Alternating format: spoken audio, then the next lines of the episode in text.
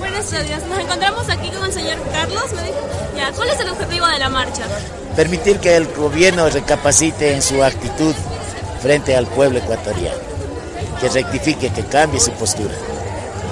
Este, ¿y ¿Usted qué eh, piensa que cómo terminará la marcha o cómo cree que termina todo esto? Con la alegría de saber que existe un pueblo que está unido por conseguir lo que nos hemos propuesto, las rectificaciones del gobierno.